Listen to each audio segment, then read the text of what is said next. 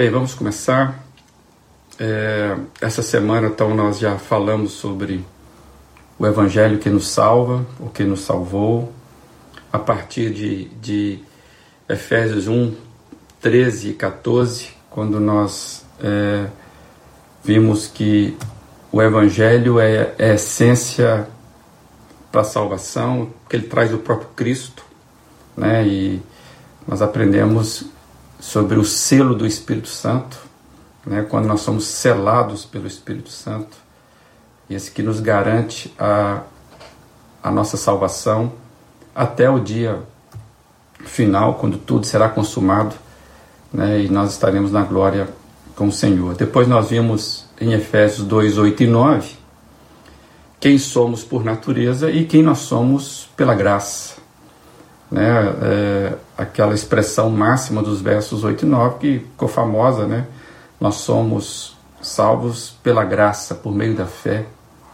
Não, não vem de obras, é dom de Deus. Então, nós fomos alertados pelo texto que nós, nosso estado natural é de morte, estavam mortos.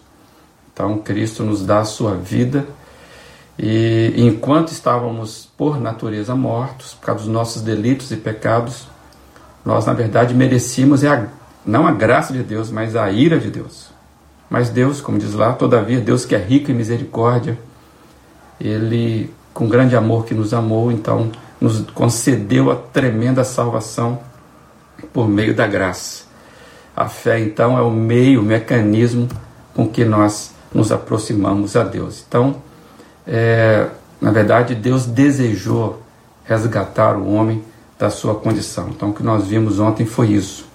E hoje eu quero compartilhar, depois eu, eu vou lendo aqui as interações de vocês, eu quero compartilhar é, Efésios 3, 16 a 21. É, uma porção que eu estou chamando aí de uma oração intercessora, cheia de amor, esperança e em completa submissão. Queria ler com você esse trecho de Efésios capítulo 3, 16 a 21. Está aí para que você possa acompanhar na versão que eu estou lendo. Oro que, com as suas gloriosas riquezas, ele os fortaleça no íntimo do seu ser com poder por meio do seu Espírito Santo, para que Cristo habite em seus corações mediante a fé. E oro para que vocês, arraigados e alicerçados em amor, possam, juntamente com todos os santos, compreender a largura, o comprimento, a altura e a profundidade, e conhecer o amor de Cristo que excede todo conhecimento para que vocês sejam cheios de toda a plenitude de Deus. Aquele que é capaz de fazer infinitamente mais do que tudo o que pedimos ou pensamos, de acordo com seu poder que atua em nós, a Ele seja a glória na Igreja e em Cristo Jesus por todas as gerações, para todos sempre. Amém. Aqui nós temos uma, uma oração desprovida de individualidade. Uma oração intercessora, uma oração cheia de esperança. Aqui nós temos oração carregada de amor e, e ao mesmo tempo em completa submissão ao dono da, da oração, né, que é o próprio Senhor Jesus. O que podemos aprender com tantas informações em oração como essa? Eu quero chamar essa essa junção de amor com submissão, porque o amor sempre nos torna humildes e não arrogantes. Então, é, é muito bom te lembrar isso, porque nós vivemos uma fase onde a, a, o poder, né, no sentido pleno da pessoa, né, a pessoa se torna orgulhosa por aquilo que conhece e às vezes demonstra mais é, é, intenção do que, na verdade, ação, né?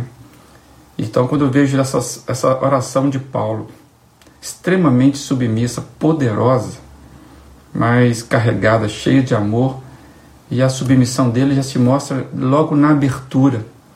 E eu quero compartilhar algumas coisas do que eu aprendo nessa oração fantástica. Eu não li o verso 14, mas se você olhar o verso 14, é, Paulo diz que ele se coloca de joelho diante do Pai. Né? Ali começa o gesto. Né? O Paulo ele, ele inicia a sua oração na posição de humildade e, e de plena devoção. Estar de joelhos é um, é um, é um, é um gesto de, de, de, de, de se prostrar aquele a qual o devoto né, dirige as suas orações. Mas eu quero pensar algumas coisas dessa oração. Primeiro que eu vejo é que a oração deve engrandecer a Deus. A oração deve engrandecer a Deus. E o verso 21 ele diz isso: a Ele seja a glória na igreja e em Cristo Jesus por todas as gerações, para todos sempre. Amém. Paulo termina a oração exatamente conferindo que tudo isso é para a glória de Deus, né? E ele termina em nome de Jesus, né? É, seja a glória na igreja e em Jesus Cristo. Então a oração ela deve engrandecer a Deus. A oração deve ser feita submissa à vontade e ao agir de Deus. Eu vejo isso no verso 16. Paulo ele diz: "Oro para que com as suas gloriosas riquezas ele os fortaleça no íntimo com o seu poder. Né? É, é, amados, a oração deve ser feita submissa à vontade de Deus, do poder de Deus. Porque por que, que você ora? Por que, que nós oramos, se não para que a vontade de Deus seja feita em nossas vidas, não é verdade? Então eu vejo que Paulo ele ele está ele tá muito focado, é, além de engrandecer a Deus, ele está focado que a vontade de Deus, o seu agir de Deus, o poder de Deus seja manifesto.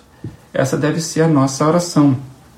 A oração deve nos fazer é, sempre submissos, ou seja, a nossa oração deve ser sempre submissa à vontade de Deus. Foi assim que nós aprendemos, inclusive com Jesus, é na oração do Pai Nosso, a oração que Ele nos ensinou. Seja feita a vossa vontade. Vejo também que a oração é centrada em Cristo e dependente de Cristo. Paulo vai dizer no verso 17: para que Cristo habite no coração de vocês mediante a fé. Como nós já aprendemos na, na, no domingo, relembrando, Cristo é o centro de tudo. Por isso que a nossa oração deve ser feita em nome de Jesus. A oração ela deve ser centrada é, e na dependência, porque se podemos orar hoje, é por causa de Cristo. Né? Cristo que possibilitou que eu e você pudéssemos ter esse acesso a Deus. Então, a oração ela, ela engrandece a Deus. A oração ela é feita submissa à vontade do agir de Deus. A oração ela é centrada em Cristo e dependente de Cristo. Por isso que oramos em nome de Jesus. A oração é dependente do Espírito Santo. O verso 16, Paulo vai dizer: Ele os fortaleça no íntimo do seu ser com poder, por meio do Espírito Santo. O Espírito Santo é aquele agente que trabalha dentro da gente, ele que interpreta todas as nossas emoções, ele é capaz de corrigir aquilo que nós nem percebemos. Por isso que Paulo vai dizer em Romanos que há até é, expressões que não tem como medir em palavras que o Espírito Santo faz por nós no momento que estamos orando.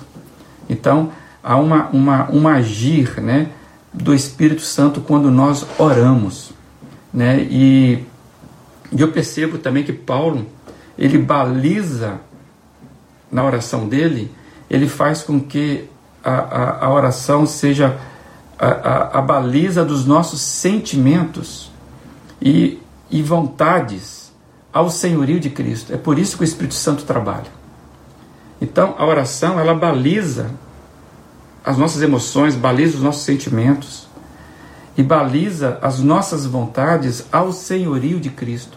O verso 17 ele fala assim: estando arraigados e alicerçados em amor.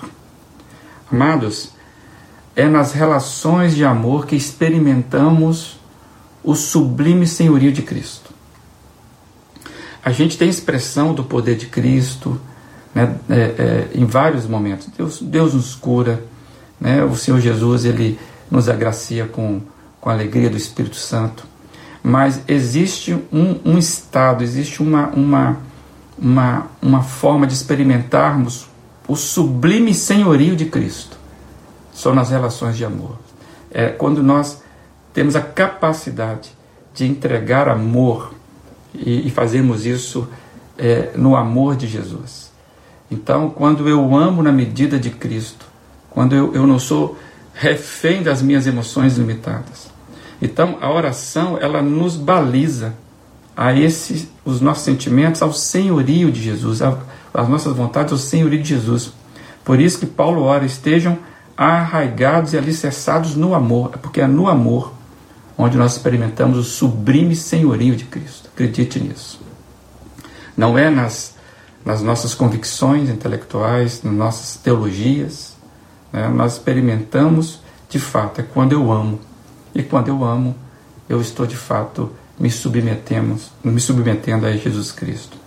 Eu vejo também aqui o poder da oração coletiva e comunitária.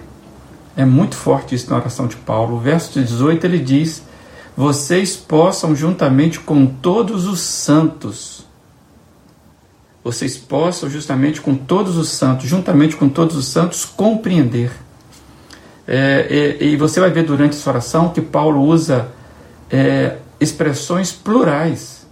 Ele fala em vocês, ele fala em igreja, ele fala em nós.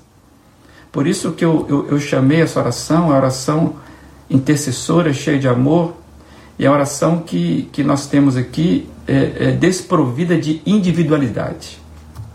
Então a gente aprende o poder da oração coletiva, da oração comunitária nós insistimos nisso, amado. Nós precisamos aprender a fazer a oração do Pai Nosso.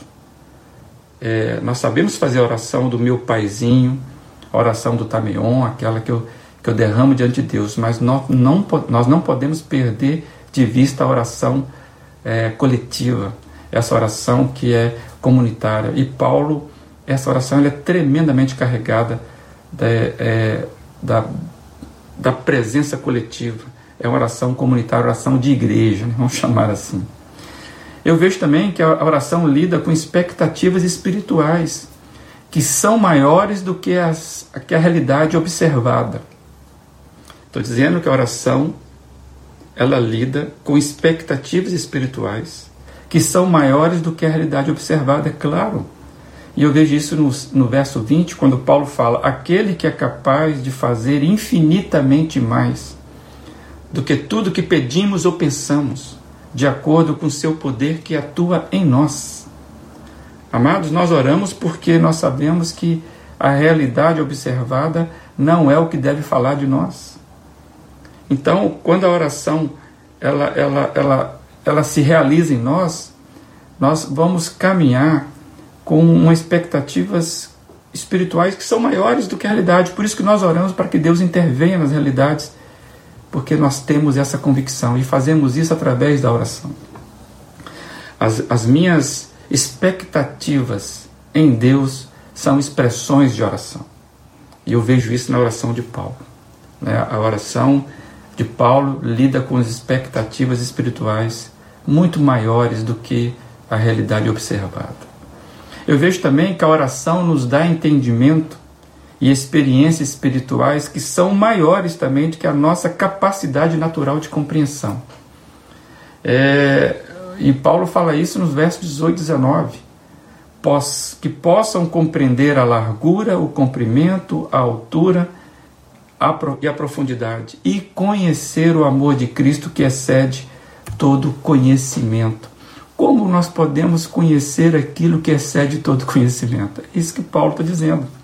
A oração nos dá entendimentos espirituais, compreensões espirituais. A oração nos dá experiências espirituais que são maiores que a nossa capacidade natural de compreensão. Você já deve ter experimentado isso quando você chega diante de Deus e você não tem nem palavras. Você sabe aquele dia que o Espírito Santo queimou o seu coração, que você estava prostrado e você então é, experimentou ali, experimentou ali coisas maiores que a, que a sua capacidade de compreensão. É isso que Paulo está dizendo e é isso que a oração faz com a gente. Amados, eu vejo também que a oração é meio de comunhão e satisfação em Deus. Paulo, no verso 19, vai dizer: Para que vocês sejam cheios de toda a plenitude de Deus. O que é ser cheios da plenitude de Deus? É estar satisfeito em Deus. Então, em suma, o que, eu, o que eu percebo, Paulo começa de joelhos e a oração de Paulo é a oração que nós aprendemos que ela deve engrandecer a Deus. A oração ela deve ser feita submissa à vontade e o agir de Deus. A oração é centrada em Cristo e dependente de Cristo. A oração é dependente do Espírito Santo, da atuação do Espírito Santo. A oração baliza os nossos sentimentos e vontades ao senhorio de Cristo. O poder da oração coletiva e comunitária deve ser experimentado por nós. A oração lida com expectativas espirituais que são maiores do que a, a realidade observada. Por isso nós cremos em milagres. A oração nos dá entendimento e experiências espirituais que são maiores que a nossa capacidade de compreensão. E por último, a oração é meio de comunhão e satisfação em Deus. Em suma, nossas orações lidam com o Deus transcendente, com realidades transcendentes, trans, transpondo os nossos, as nossas limitações de tempo e espaço. Nossas orações precisam ser maiores do que nós, maiores do que os nossos sentimentos. A nossa oração, ela precisa ultrapassar as nossas limitações. Orar é o que eu posso te fazer de melhor nessa vida, porque eu vou estar trazendo para a realidade presente coisas que não tem como medir.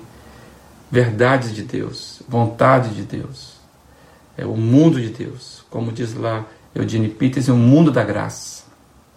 Orar é calibrar, orar é balizar, é afinar minhas expectativas, as minhas vontades, meus sentimentos, as expectativas, a vontade, ao sentimento de Deus divinos.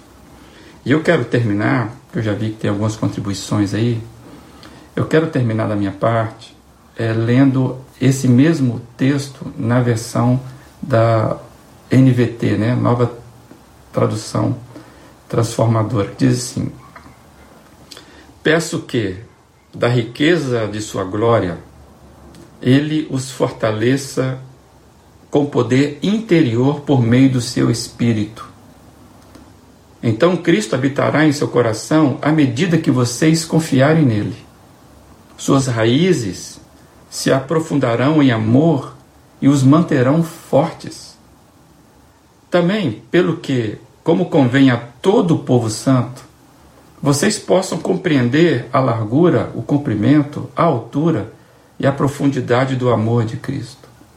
Que vocês experimentem esse amor, ainda que seja grande demais para ser inteiramente compreendido. Então vocês serão preenchidos com toda a plenitude de vida e poder que vem de Deus. Toda glória seja a Deus, que, por seu grandioso poder que atua em nós, é capaz de realizar infinitamente mais do que poderíamos pedir ou imaginar. A Ele seja a glória na Igreja e em Cristo Jesus por todas as gerações, para todo sempre. Amém. Essa é a oração que transforma. Que bom podermos ler isso e compartilhar. Que Deus possa nos fazer experimentar essas coisas. Tá bom, amados?